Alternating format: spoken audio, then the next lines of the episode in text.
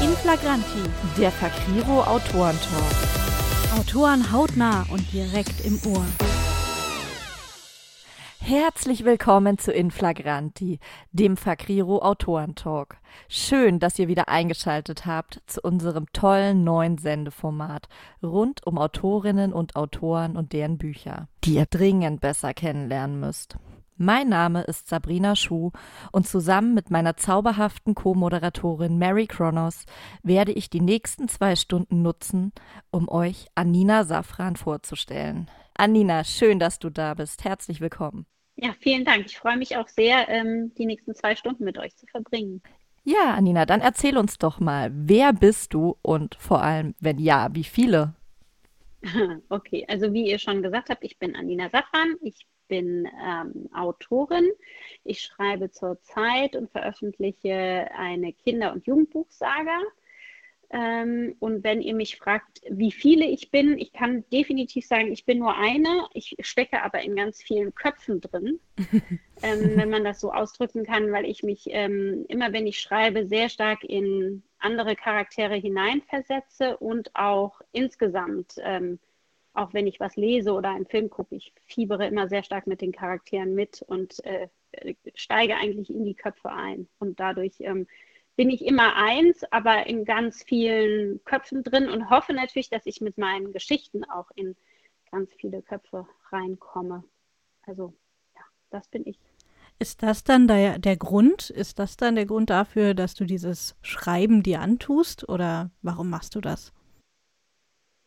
Ich denke, antun ist, wenn man eine Leidenschaft hat, eigentlich schon fast die falsche Formulierung, oder? Ich finde, wenn man, wenn man, wenn man Leid, eine Leidenschaft für etwas hat, und die habe ich schon seitdem ich ganz klein bin, ich erzähle unglaublich gerne Geschichten und kann, kann sie aber eigentlich noch mehr oder noch besser erklären und wenn oder wenn ich sie aufschreibe, dann bin ich eigentlich noch ein besserer Geschichtenerzähler und ähm, das ist gar nicht etwas, was äh, für mich mit einem Zwang verbunden ist oder mit etwas, äh, mit einer Bürde oder einer Last, sondern das ist für mich mein Lebenselixier. Also ich bin ehrlich gesagt sehr, sehr unausgeglichen, wenn ich mal nichts geschrieben habe oder mich nicht mit äh, Wortakrobatik ähm, bemüht habe, sozusagen. Das ist mir eigentlich sehr, sehr wichtig. Also das Schreiben ist für mich äh, essentiell in meinem Leben und äh, schon immer gewesen und ich bin sehr, sehr dankbar, dass ich das jetzt äh, endlich in dieser Form auch mache, indem ich sie nicht veröffentliche. Das ist ja auch immer ein großer Schritt für jeden Autor. Für die Schublade schreibt sich ja wunderbar. ja, das stimmt wohl. Aber sag mal, jetzt hast du ja schon gesagt, dir ist das ganz, ganz wichtig und das ist dein Lebenselixier. Worum geht es denn dann in deinen veröffentlichten Büchern? Also zurzeit habe ich äh, zwei Bücher, beziehungsweise inzwischen drei Bücher auf dem Markt, die alle ähm, einer Saga angehören, einer Fantasy-Saga, die für Kinder und Jugendliche bestimmt ist, so ab 10, 12 Jahren, je, je nachdem, wie ähm, spannungsresistent die Kinder schon sind und äh, wie viel Text sie schon auch gerne lesen. Es gibt natürlich auch immer Lesemuffel, da ist das, bin ich dann, ist das dann, glaube ich, nicht die richtige Lektüre. Und in es ist, ich würde immer sagen, es ist so ein bisschen ein, ein, ein modernes Märchen. Also es gibt keine Orks wie Herr der Ringe, es gibt aber natürlich alle möglichen fantastischen Wesen in meinen Büchern, ähm, neue erfundene Wesen, die ich, die ich mir ausgedacht habe, aber natürlich auch Wesen, die man aus vielen Fabeln und Märchen kennt, also Feen und Zauberer und Zwerge und Riesen und äh, dank Band 3 wird es jetzt auch einen Drachen geben. Ähm, genau, aber das sind so, in meinen Büchern geht es im Grunde genommen äh, um, um, Fantasie, um fantastische Geschichten. Ich entführe in eine fantastische Welt und ähm, mit meinen Protagonisten. Und eingerahmt wird die Geschichte von einer, äh, von einer sogenannten Rahmengeschichte, die im Hier und Jetzt spielt, um es jetzt mal so ganz grob zu umreißen. Um das noch ein bisschen feiner zu umreißen, wird jetzt nach einer kleinen Musikpause auch direkt der erste Leseschnipsel kommen und da kannst du uns ja dann direkt in deine fantastische Welt entführen. Ja, super gerne.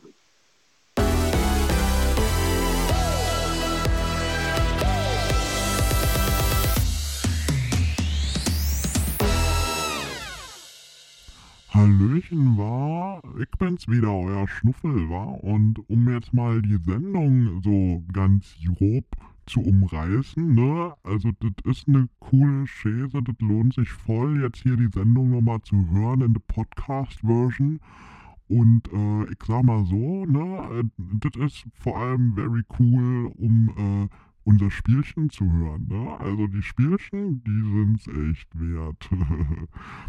okay, der Rest auch, ne? Also der Anina, die ist schon, das ist schon eine coole Taffe, war. Also äh, viel Spaß mit dem Interview und mit der Inflagranti und wie immer, ne, der, der kleine Tipp hier, Radio, pff, Musik und so. Also im Podcast haben wir halt keine Musik, ne, wegen der GEMA. Äh, ihr hört es einfach in Spotify nach und äh, denkt euch den Rest und äh, dann viel Spaß mit der Sendung, ne? Tschüssikowski.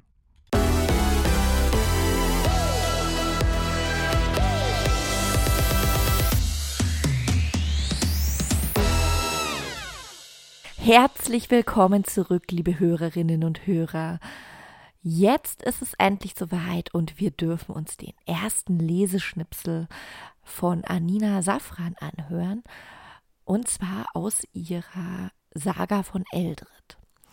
Und an dieser Stelle geht es wirklich, wirklich spannend zu, denn ähm, ihre Protagonistin Ludmilla und ihr unsichtbarer Freund Aeneas werden verfolgt und welche Gefahr da genau auf sie lauert und ähm, ob sie dem entkommen können oder vielleicht nicht oder wie es überhaupt weitergeht, das erfahrt ihr jetzt direkt im Schnipsel. Viel Spaß! 34. Kapitel Die Kroaxwölfe Ludmilla hatte ein mulmiges Gefühl im Bauch bei der Aussicht, den schattenlosen Wesen zu begegnen.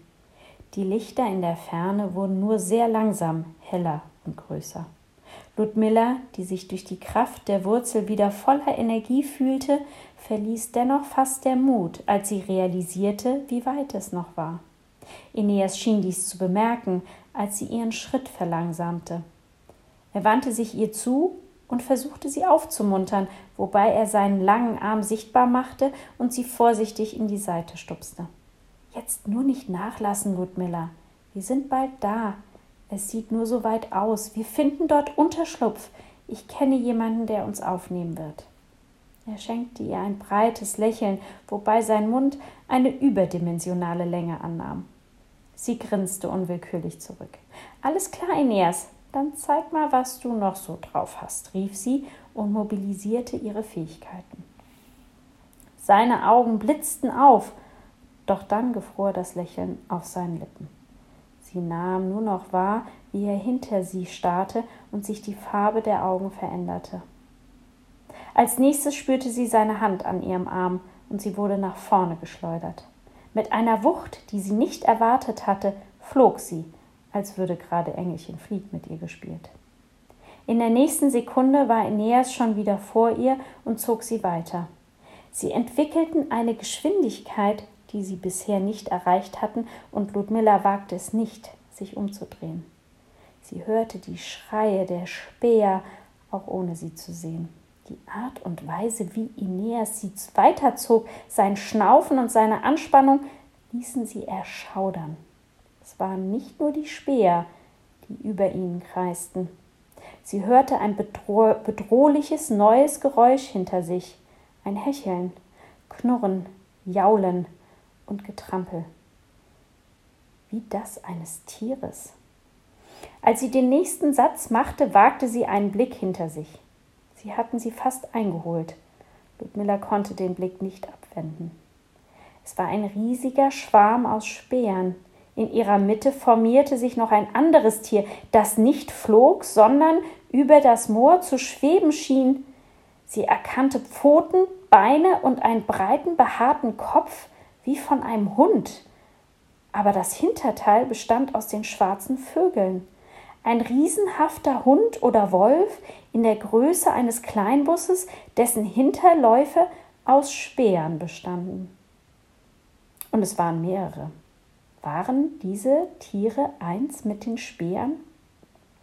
Ihre Gedanken überschlugen sich, während sie in die flammenden Augen der Bestien starrte, die mit den Zähnen fletschten und die Lefzen voll triefendem Speichel hatten, der blutrot aus den Mäulern tropfte. Mehr konnte sie nicht erkennen, da sie stolperte und Aeneas sie auffangen musste. Im Lauf zog er sie in die Höhe, bis ihre Beine wieder zur Laufbewegung fanden und er sie wieder auf die Füße ließ. Das sind Kroakswölfe, brüllte er. Lauf, Ludmilla, lauf und mach dich unsichtbar. Sie schluckte und konzentrierte sich auf ihre Schritte und ihre Macht. Aber Angst überkam sie. Kroakswölfe, Eneas Worte hallten in ihrem Kopf, während es in ihrem, ihren Ohren rauschte und sie versuchte, die Kontrolle über ihre Füße nicht gänzlich zu verlieren. Diese Kreaturen machten ihr mehr Angst als alle Speer zusammen. Was, wenn diese Wölfe sie erreichten? Die Kroakswölfe ließen sich von ihrer Unsichtbarkeit nicht irritieren und behielten die Verfolgung bei. Sicherlich können sie uns wittern, dachte Ludmilla angestrengt. Sie wünschte sich das Dorf herbei. Aber ob das Dorf eine Zuflucht bieten würde vor diesen Ungeheuern? Es kam ihr wie eine Ewigkeit vor, bis sie schließlich den Rand des Dorfes erreichten und damit den Fuß des Gebirges. So wie Flur lag das Dorf direkt am Gebirge. Odil im Reich von Fenris. Odil nicht golden schimmernd, sondern bedrohlich dunkel, funkelnd, thronte es über der Moorebene. Und das Moor hatte plötzlich aufgehört, ein Moor zu sein und hatte sich in eine zähflüssige Masse verwandelt, die auf dem harten Boden eine dünne Schicht bildete. Das machte das Rennen leichter, und weder die Speer noch die Wölfe hatten sie bislang eingeholt.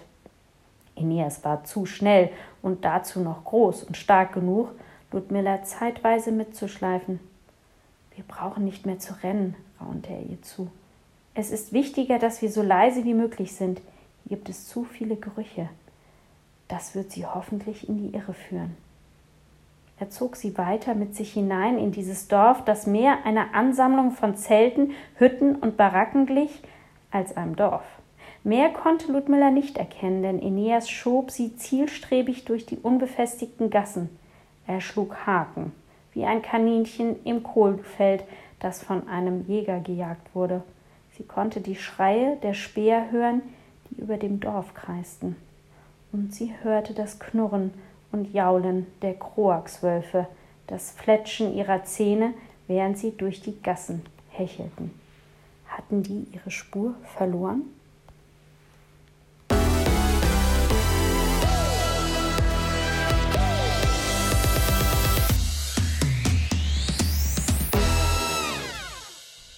Also ich will ja mal hoffen, dass diese Bestienviecher da nicht mehr eine Spur finden, war. Das war ja richtig gruselig da in dem Moor.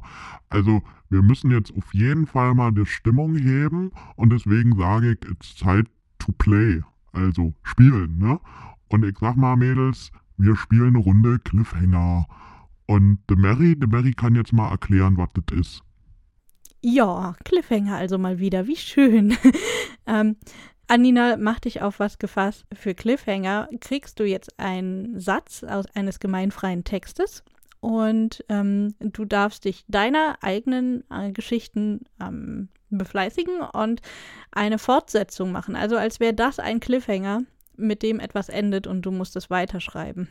Und Sabrina wird dir den ersten, diesen Satz verraten, mit dem du was machen musst.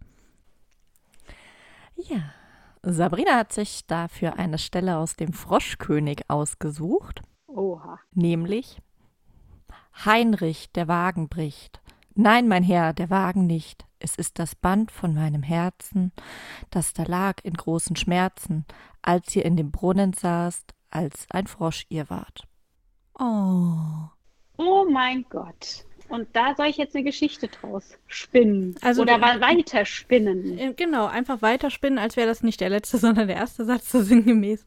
Und äh, du darfst dich aber dabei deiner Figuren bem äh, bemühen und kannst die gerne mitverwenden oder deine Welt. Ja, da würde ich doch sagen, da springt dann direkt der Formwandler Lando aus dem Busch und entführt die Prinzessin, die ja eigentlich den Froschkönig küssen soll und ähm, verwandelt sich in den Froschkönig, um sie noch ein bisschen mehr zu irritieren. und äh, rennt mit ihr oder hoppelt mit ihr davon und zwar über Felder und Wiesen und äh, bis er zu einem zu einer Höhle kommt einer Höhle von einem der Spiegelwächter, nämlich. Da steht der Spiegel, ähm, der ein Portal natürlich darstellt in die fabelhafte, fantastische Welt Eldrit, weil der Formwandler Wanlo, äh, Lando, der hat sich ähm, bisschen verirrt in unsere Menschenwelt oder in die Märchenwelt von der Prinzessin vom ah. Froschkönig und äh, entführt die jetzt nach Eldred durch diesen Spiegel hindurch. Und ähm, der Spiegel fängt natürlich sofort an zu leuchten und der Spiegelwächter ist jetzt zufälligerweise auch gerade nicht da, um den Spiegel zu be bewachen, weil der muss sich ja um die Dunkelheit kümmern äh, und ähm, ja, und dementsprechend äh, entführt Lando sie also in, nach Eldred. Und dann kann sie den Froschkönig nicht mehr küssen und dann gibt es keinen Froschkönig und leider auch kein Märchen der Gebrüder Grimm, sorry, sondern die Saga von Eldred mit der Prinzessin aus dem Froschkönig. Ja, dann kann ich nur hoffen, dass die äh, Prinzessin glücklich ist und trotzdem auch in Eldred ähm, glücklich bis an ihr Lebensende lebt und nicht irgendwie von, von deinen gruseligen Wölfen zerfetzt wird oder so. Ja, das hoffe ich auch die Arme. Nein. Es, ich denke, dass äh, die, die wird da auch ihren Prinzen finden. Auch in Eltrit gibt es äh, zwar keine Prinzen, aber äh, gibt, es gibt nur giftige Frösche, aber irg na, irgendwas wird sie schon finden. na, hoffentlich küsst sie dann keinen. das sollte sie vermeiden. Die sollte mal lieber mich küssen, wa? Das ist viel, viel besser. Ach, Schnuffel.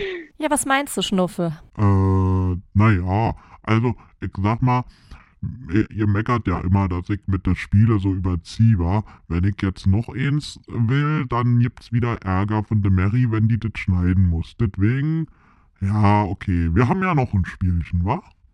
Ja. Ja, Anina, dann hast du Glück und bist für diese Runde entlassen. Und unsere Hörer, die dürfen sich jetzt erstmal ein bisschen Musik anhören. Bis gleich.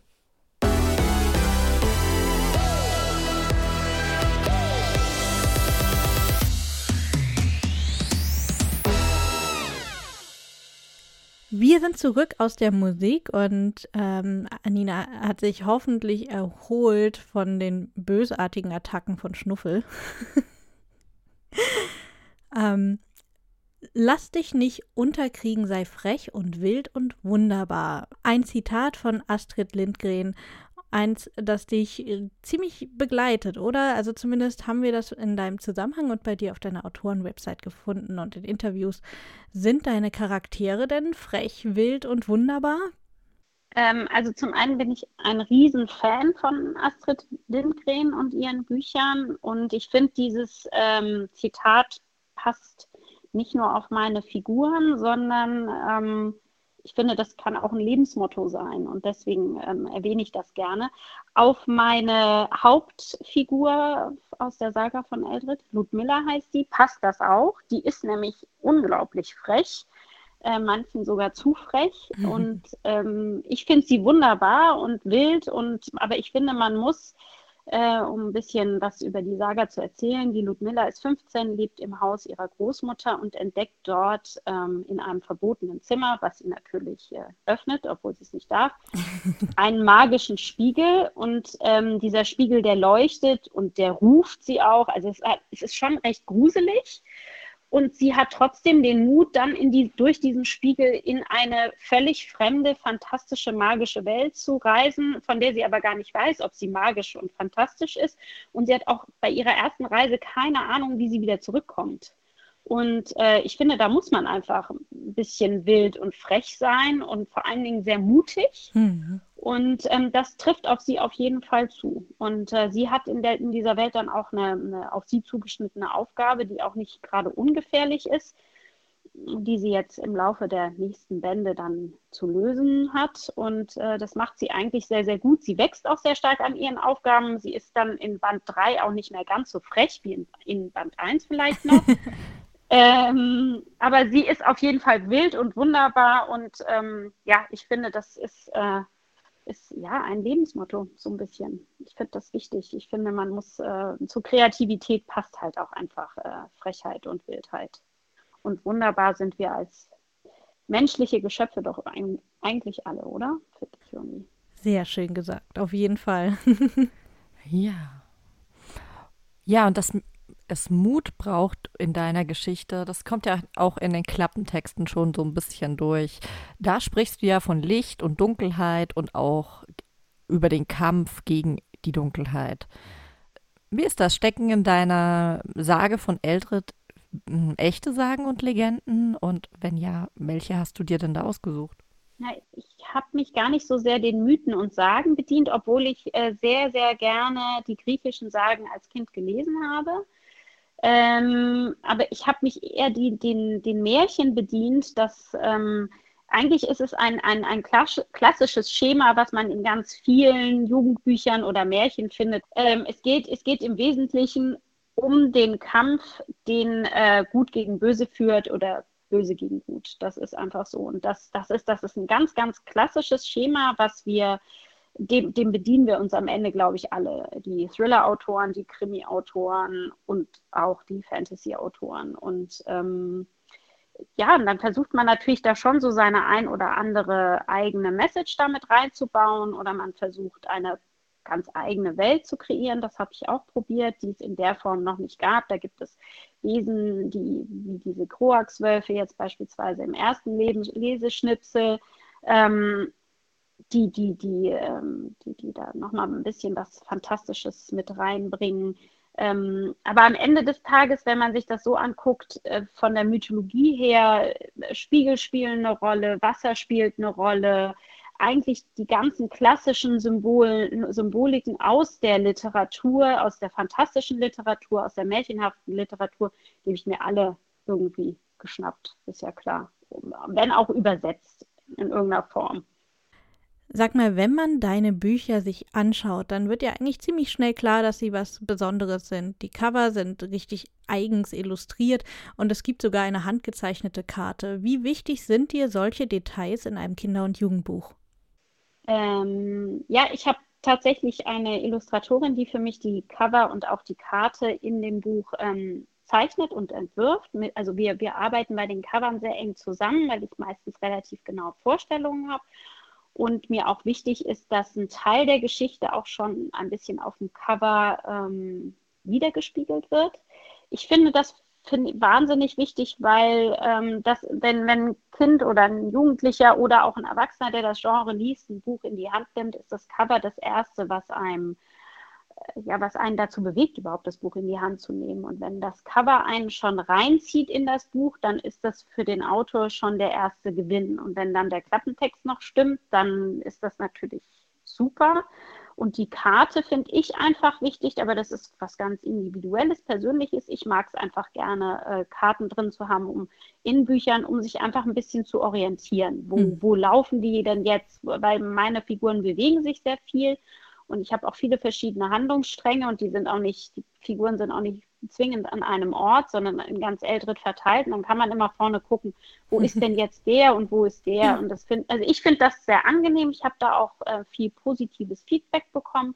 Und ähm, deswegen habe ich mich dazu entschlossen. Und ich habe auch zusätzlich noch ähm, ganz am Ende des Buches, äh, jeden Bandes, gibt es ein Personen- und Wesensverzeichnis. Hm, da kann man auch immer nachblättern und gucken, ähm, wer war das jetzt nochmal, weil nicht jeder Leser hat so ein super Namensgedächtnis und gerade weil die Saga ja aufgeteilt ist in mehrere Bände, wenn man dann wieder neu anfängt zu lesen am zweiten oder am dritten Band, dann hat man das vielleicht nicht so präsent und dann kann man hinten reingucken und dann weiß man, wer, wer, wer war das jetzt nochmal oder welches Wesen ist das denn jetzt nochmal. Das finde ich auch noch ganz praktisch.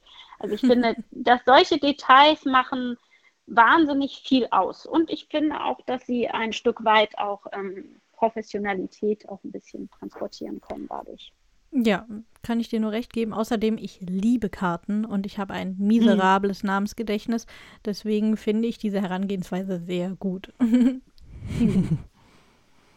ja, dann würde ich sagen, wir wechseln jetzt mal in die Musik und dann sprechen wir mit Anina direkt darüber, warum sie sich diese Musik überhaupt ausgesucht hat.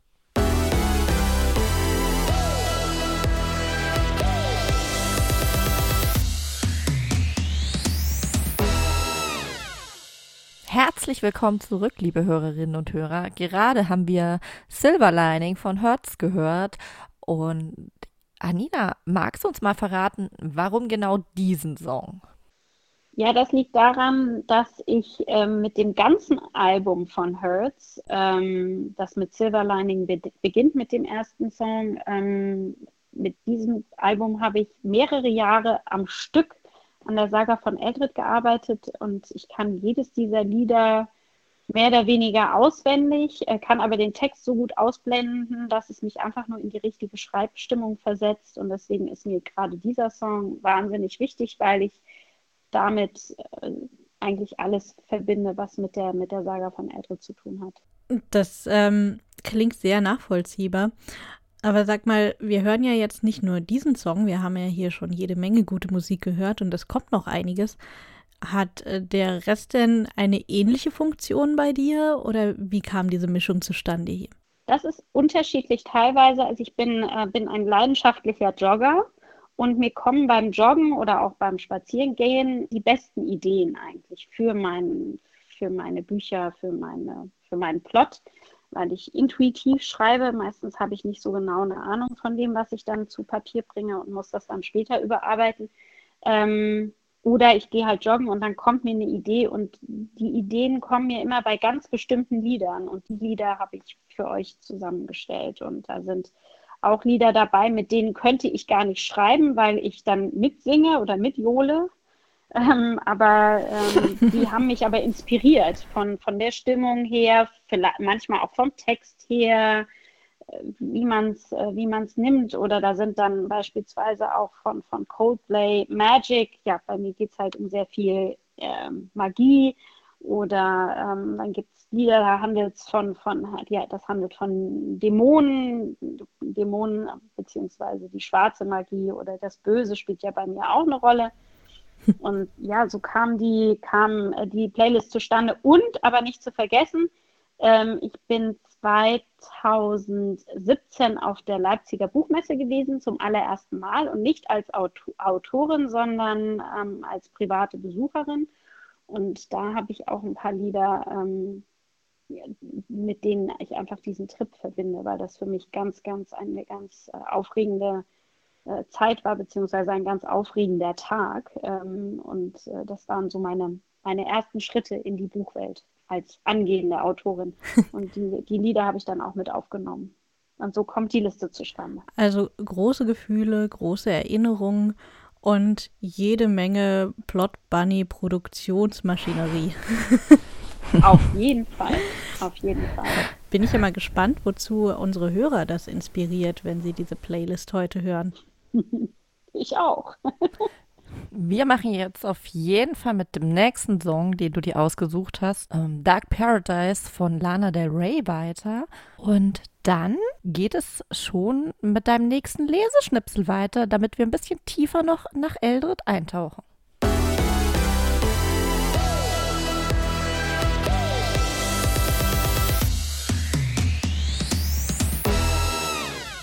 Herzlich willkommen zurück, liebe Hörerinnen und Hörer. Jetzt geht es bei uns direkt spannend weiter mit dem nächsten Leseschnipsel von Anina Safran aus ihrer Saga von Eldred.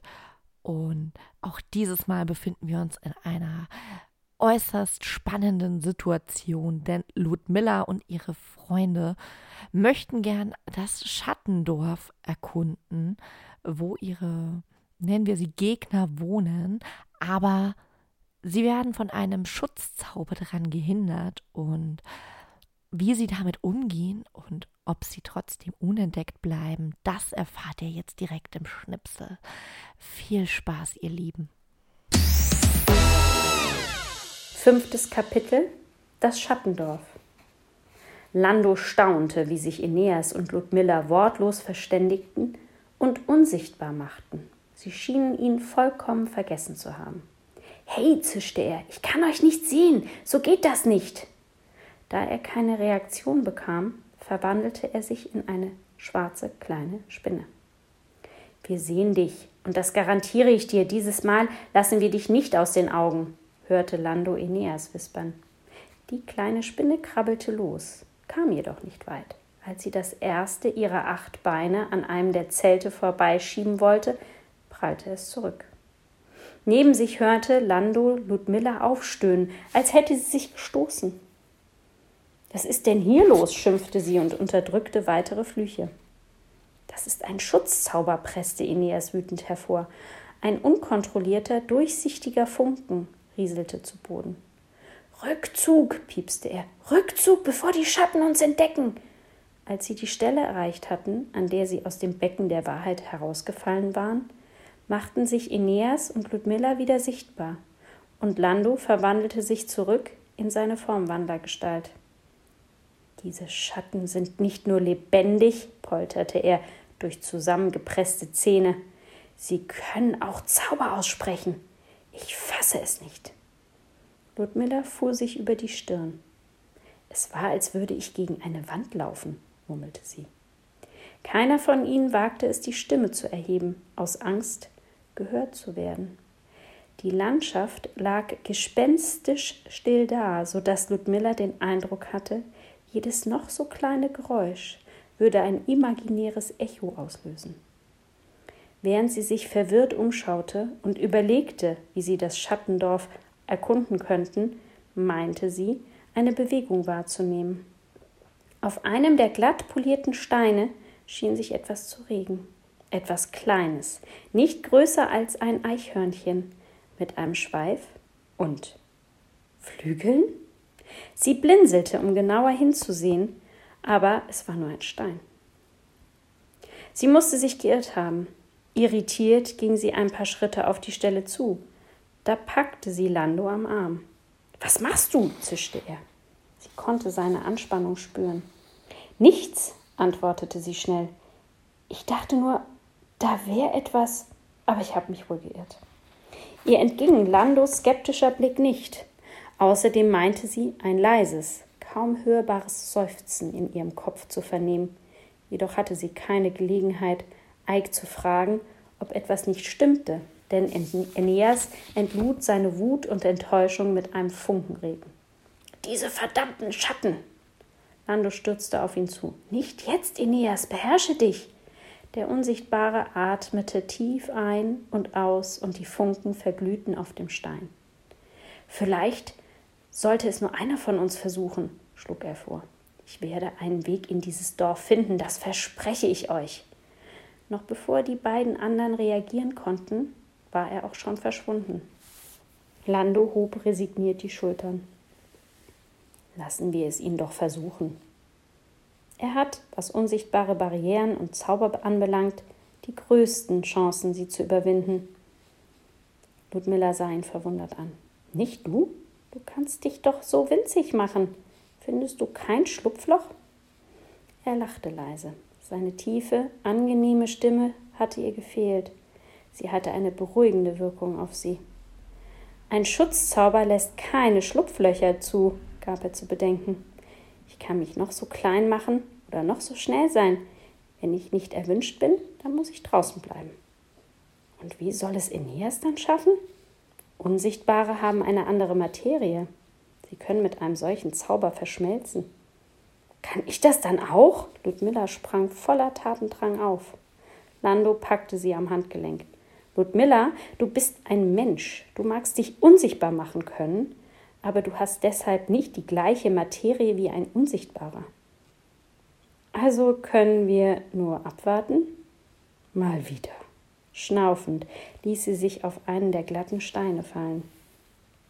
Sicherlich ist er gleich zurück, mutmaßte Lando. Sie starrte vor sich hin, als sie die Bewegung erneut wahrnahm. Dieses Mal ein Stückchen näher. Da war etwas. Lando bemerkte ihre Anspannung und sah sie fragend an, während sie angestrengt auf dieselbe Stelle starrte. Was ist los? Sie deutete darauf und legte einen Finger auf die Lippen. Nun konnte sie es ganz genau erkennen. Es war ein Wesen, schwarz wie die Nacht. Schuppige Haut, vier Beine, kleine Flügel und ein Schwanz. Es kroch blitzschnell über den Boden. Hatte sie da mehrere Köpfe gesehen? Lando reckte sich. Da ist nichts, Ludmilla. Was ist in dich gefahren? Bist du übermüdet? Du brauchst wahrscheinlich etwas Schlaf. Sie schüttelte energisch den Kopf. Wie in Zeitlupe erhob sie sich und ging ganz langsam auf das Wesen zu. Der Formwandler wollte sie zurückhalten und griff nach ihrer Hand, bekam sie doch nicht zu fassen. Ludmilla, brüllte er unterdrückt. Lass das, wir müssen auf Aeneas warten. Er wird uns bei dem Licht nicht so leicht sehen können. Sie spähte stumm in die Dunkelheit, und da war es. Eine kleine Stichflamme stieg über dem Boden in die Luft, und dann erhob sich das Wesen. Flügel schlagen wie von einer Fledermaus, nur schwerer, und ein tierartiger Kopf, der sie mit glühenden Augen anstarrte. Daneben schob sich ein weiterer Kopf hervor, der ihr die Zunge herausstreckte, bevor das Wesen in der Dunkelheit verschwand. Sie schlug sich die Hand vor den Mund. Was war das? keuchte sie. Was? fragte Lando ungläubig, der mit einem Satz neben ihr stand. Hast du es nicht gesehen? Dieses Eichhörnchen, das fliegen kann und mehrere Köpfe hat? Er starrte sie verständnislos an, und bevor er reagieren konnte, rannte Ludmilla los. Sie folgte dem Wesen auf die Ebene, die sich hinter der kugelförmigen Landschaft erstreckte. Ludmilla! Hörte sie Landos Stimme hinter sich. Sie blieb stehen und starrte in den Himmel. Aber das Wesen war verschwunden.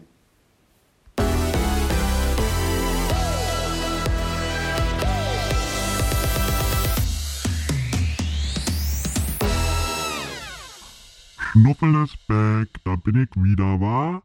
Hab da nicht mehr mit gerechnet, ne, dass ich auch noch hier bin. Aber könnt ihr vergessen. Ähm, jetzt will ich noch eine Runde Cliffhanger. Das war viel zu kurz vorhin, wa?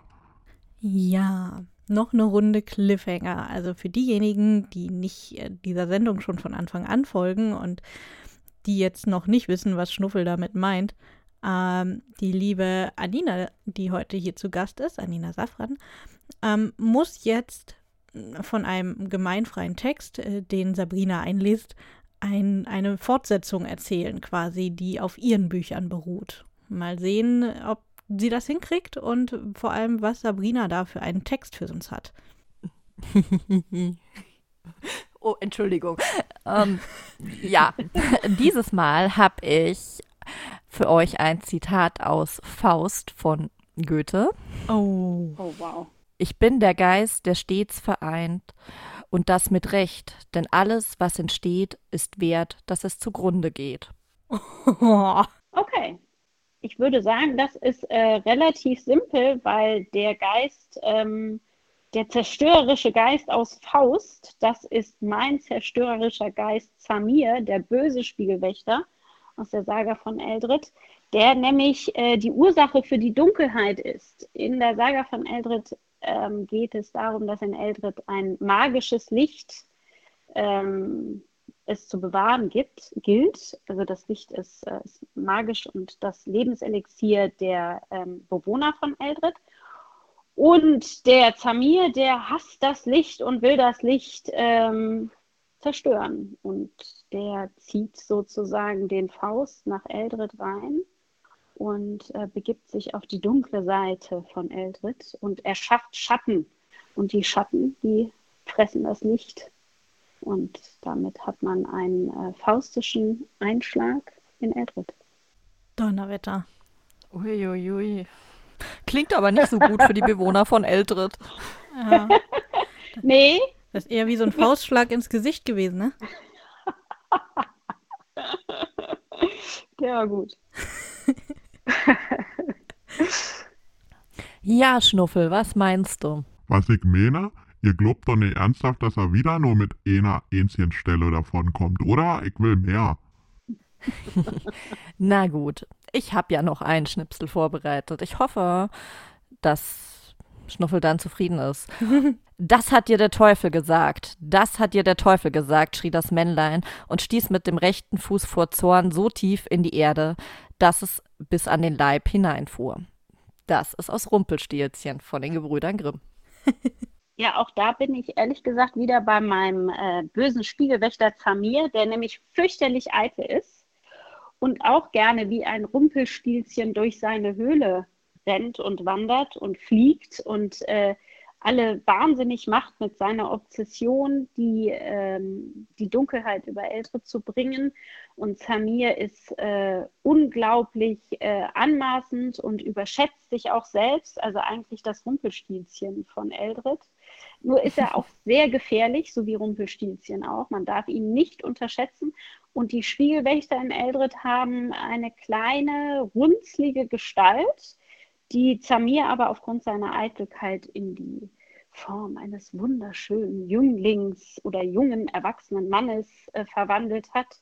Ähm, aber eigentlich, ja, ist Zamir auch nicht nur, hat er nicht nur einen faustischen Einschlag dadurch in Eldred gebracht, sondern auch einen Rumpelstilzchen-Einschlag in Eldred. So ist das. Das nenne ich mal Recycling, wa? Nimmt sie ein und die gleiche Figur und erklärt zwei Geschichten damit. Das ist es ja wieder hier. oh, herrlich. Schnuffel, hab dich mal nicht so. Okay, okay, okay. Ich, ich will mal nicht so sein, ne? Also, Anina, aber weißt du was? Hm? Dass du hier so leicht davon kommst, wa? Das kriegst du im Rohrs zurück. Oh oh, jetzt kriege ich Angst. oh je. Ich würde sagen, wir machen jetzt ganz schnell Musik und ähm, sehen dann zu, dass wir erstmal zu einem anständigen Interview kommen, bevor Schnuffel wieder da ist.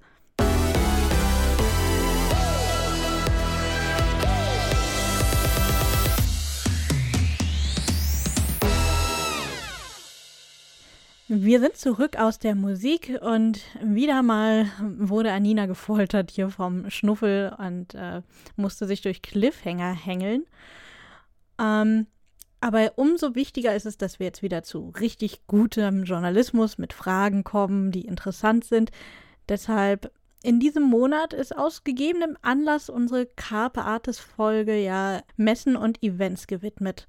Du warst auch schon auf den Buchmessen unterwegs. Sag mal, siehst du in einer physischen Messe Vorteile gegenüber virtuellen Events? Ähm, ja, auf jeden Fall.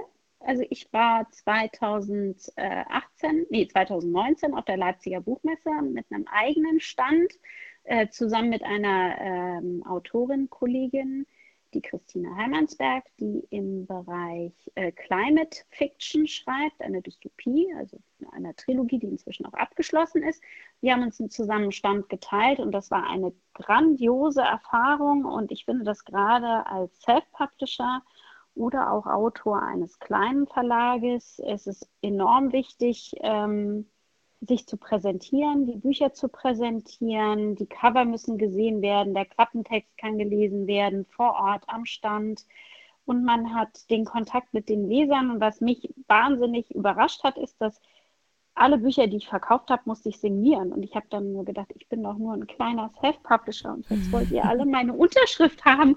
Und ich fand es aber total cool. Oder ich hatte auch ein, ein grandioses Erlebnis. Also man darf ja, wenn man einen Stand auf der, auf der Leipziger Buchmesse hat, dann darf man ja auch eine Lesung halten. Die geht eine halbe Stunde. Da gibt es diese Leseinseln.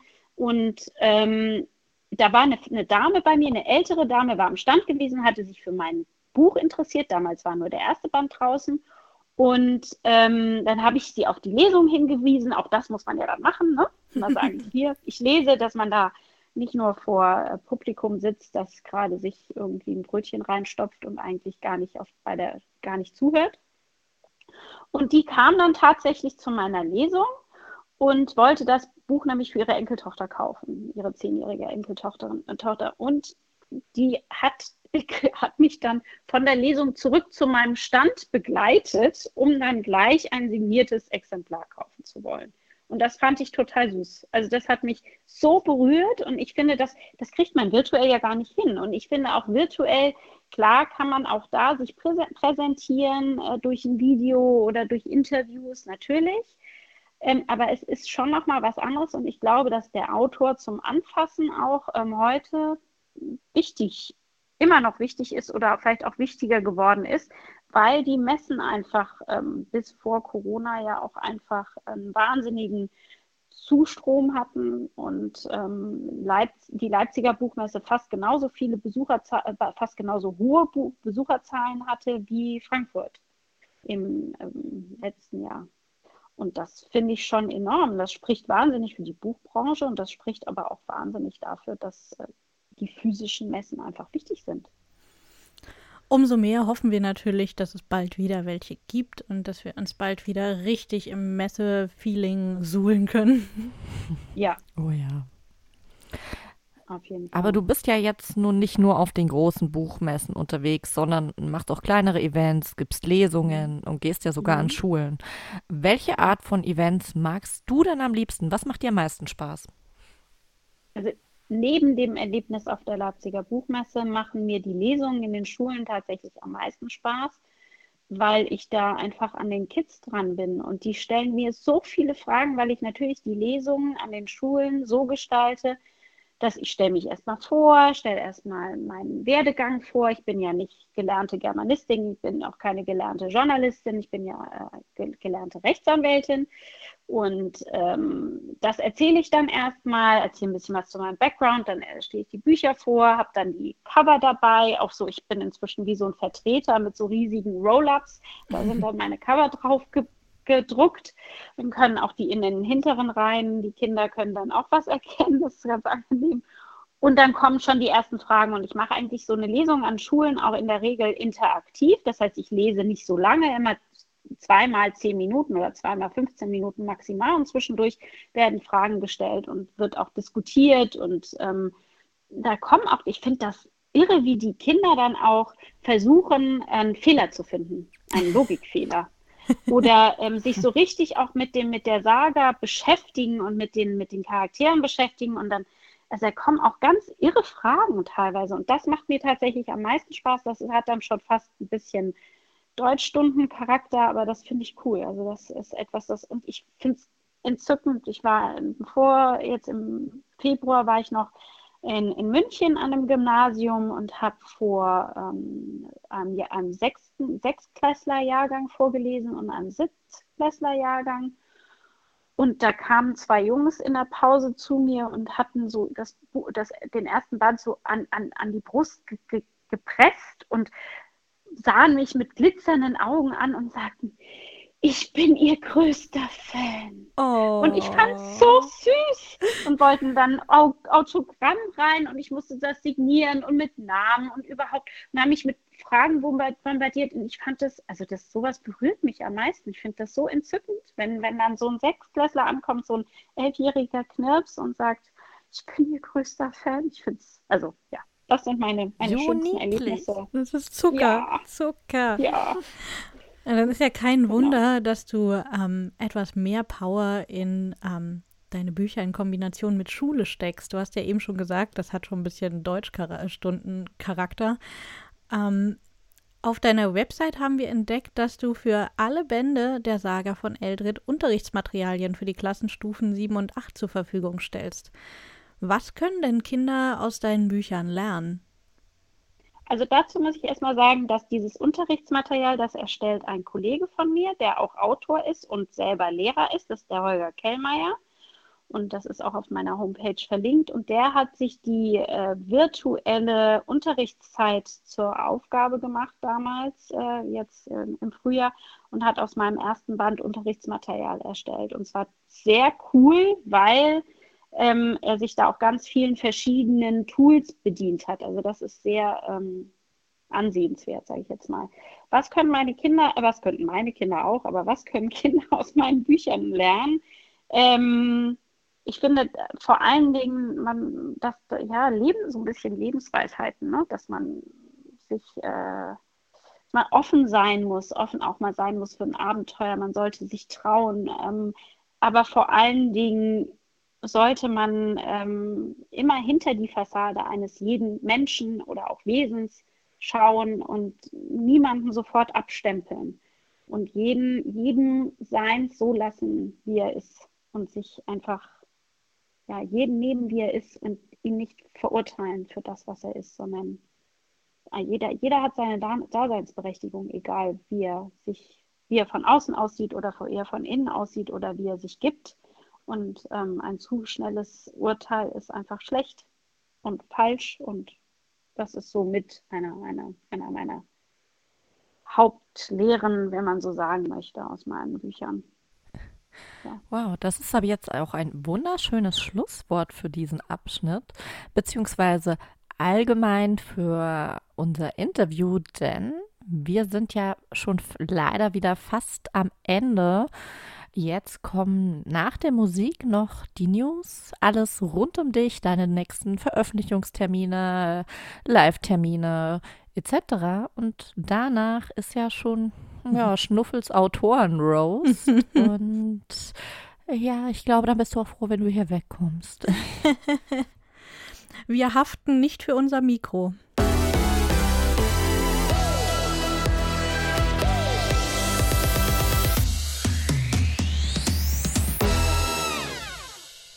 Herzlich willkommen zurück, liebe Hörerinnen und Hörer. Jetzt sind wir ja leider schon ziemlich am Ende unserer Sendung. Aber bevor wir euch verlassen, möchte Anina uns bestimmt noch erzählen, was bei ihr alles so in der nächsten Zeit ansteht, oder?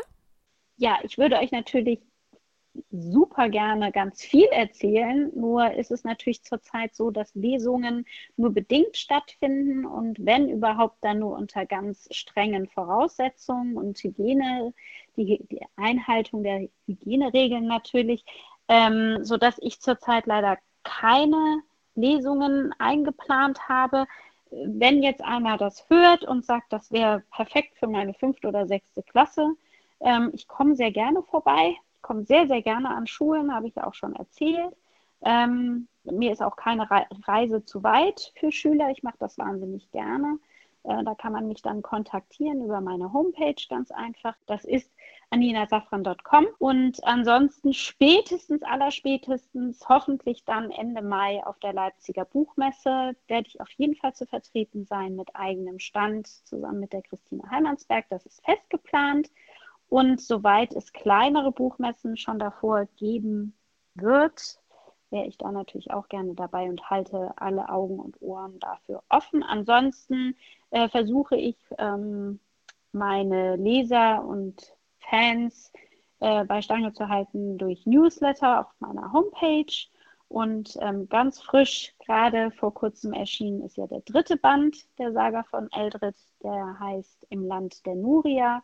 Dafür werde ich also auch ganz fleißig die Werbetrommel rühren und auch immer mal wieder mal ein Leseschnipsel, unabhängig jetzt hier von dem Radioformat, ähm, online stellen. Also es lohnt sich immer, bei mir auf der Homepage vorbeizugucken oder bei Facebook oder bei Instagram, da bin ich auch überall vertreten. Selbst auf Twitter bin ich auch dabei, immer unter meinem Namen ganz leicht zu finden und ich freue mich über Follower, über Kontaktaufnahmen, über Fragen. Freue ich mich immer sehr. Ja, und ähm, wenn wir dir folgen, sag mal, was kommt denn dann da so als nächstes literarisch gesehen? Hast du noch mehr Pläne mit Eldred oder hast du ganz andere Pläne?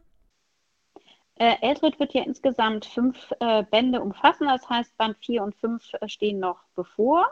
Ähm, und was ich dann nach Eldred mache, da ich, äh, wie gesagt, Self-Publisher bin, schaffe ich nicht mehr als ein Band pro Jahr was ich dann äh, in drei Jahren anfange, das weiß ich noch nicht so genau. Aber ich fühle mich eigentlich im Jugend, Kinder- und Jugendbuchbereich sehr wohl. Ob das wieder in die fantastische Richtung geht, weiß ich aber noch nicht. Also da, da bin ich noch ganz offen.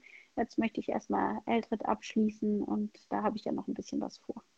Also musst du noch viel von deiner Playlist hören, um dich wieder inspirieren zu lassen und ähm, liebe Anina wow. Safran, wir freuen uns sehr, dass du heute in der Sendung warst und unser Inflagranti bereichert hast. Vielen Dank auch für die vielen spannenden Antworten, die du für uns hattest. Wir hoffen, du hattest viel Spaß bei der Sache. Noch können wir es fragen. Ja. Nein, ich, ich, ich möchte mich bedanken. Ich hatte super viel Spaß, fand es äh, total schön und kurzweilig und ähm, komme immer gerne wieder. Na, sehr gerne doch. Vielen Dank, dass du da warst. Und wir geben den Hörern und dir jetzt noch eine klitzekleine Musikpause, bevor wir dich ein letztes Mal in Schnuffels Clown übergeben. Ähm, also ich glaube, ich muss dann jetzt los. Bin gespannt. Mach's gut, Anina. Lass mich nicht allein mit ihm.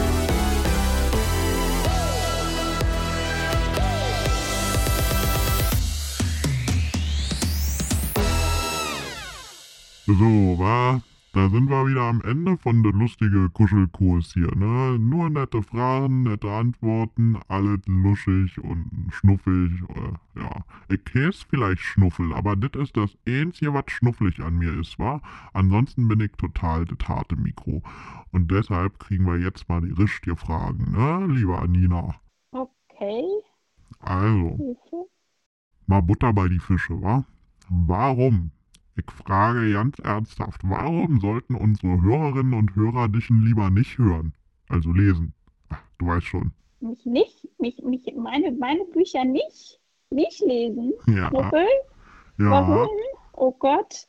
Ähm, ja, wenn sie kein Fantasy mögen und keine etwas zickige, aufmüpfige Teenagerin mögen, dann äh, weiß ich nicht, dann haben sie in meinen Büchern, glaube ich, nichts verloren. Ist halt so. Und wenn sie nur Liebesgedöns lesen, dann ähm, sind sie bei mir auch an der falschen Adresse.